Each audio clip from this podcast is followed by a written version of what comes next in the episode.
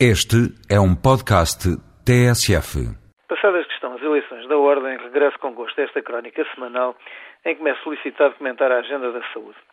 Quando já há muito tempo aceitei tal tarefa, interroguei-me de haver assunto que preenchesse com um mínimo de interesse todas as segundas-feiras de um ano. A questão não estaria em haver temas de saúde sobre que discorrer, mas do interesse que esses temas podiam ter para uma plateia de ouvintes maioritariamente preocupada com outros assuntos.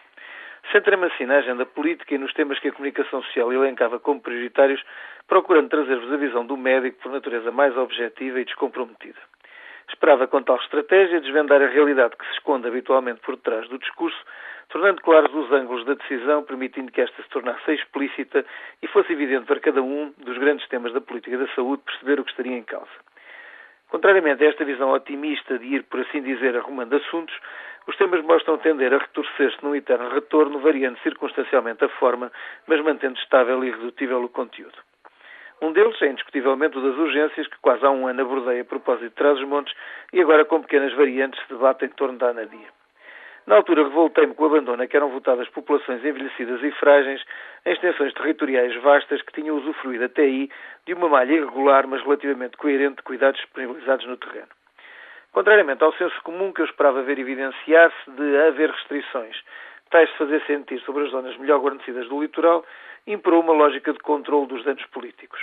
Sob tal lógica, ninguém procurou encontrar o racional das medidas, minimizando as consequências na saúde dos cortes financeiros aparentemente inexoráveis e pré-decididos, mas fez-se um esforço significativo para minimizar os danos políticos e a sua futura tradução em votos.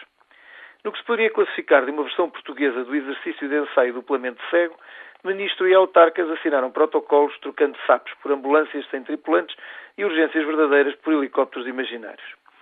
Tal como o sublime mentiroso que acredita por fim ser verdade a mentira que urdiu, também os protagonistas desta novela começaram a acreditar que tais passos de magia era uma verdadeira reforma e que bastava querer para que o progresso fosse real. No fundo, a minha incompreensão resultava de eu procurar ter os pés assentos no solo e ver doentes urgentes como seres humanos de carne e osso acometidos de doença súbita e a reforma de se discutir no plano etéreo da política, onde o que é é simplesmente o que parece e não o que tem existência real.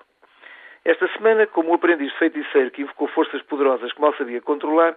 um político conhecido revoltava-se na praça pública contra a acusação que alguém lhe fazia da sua reforma ser a causa da morte de uma criança. Para todos os que viram a meia, a ambulância em que o drama teve lugar e o edifício imóvel e encerrado do hospital, onde das janelas profissionais observavam a cena, a reforma do ministro não tinha qualquer desculpa atenuante de tão óbvio o seu pecado. Para quem analisasse o caso na sua realidade técnica, é provável que haja em curso uma injustiça e o desfecho não variasse se, em vez de no trêmulo veículo amarelo, o drama decorresse no interior do denominado hospital.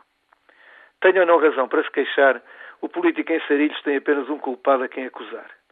Quem decidiu que a discussão de assuntos importantes, dos quais decorre a vida ou a morte, devesse ser o palco brilhante, ténue e precário, em que se confrontam os atores das novelas da política mediática e não as salas mais sombrias, mas mais sólidas, em que se pensa e se pondera.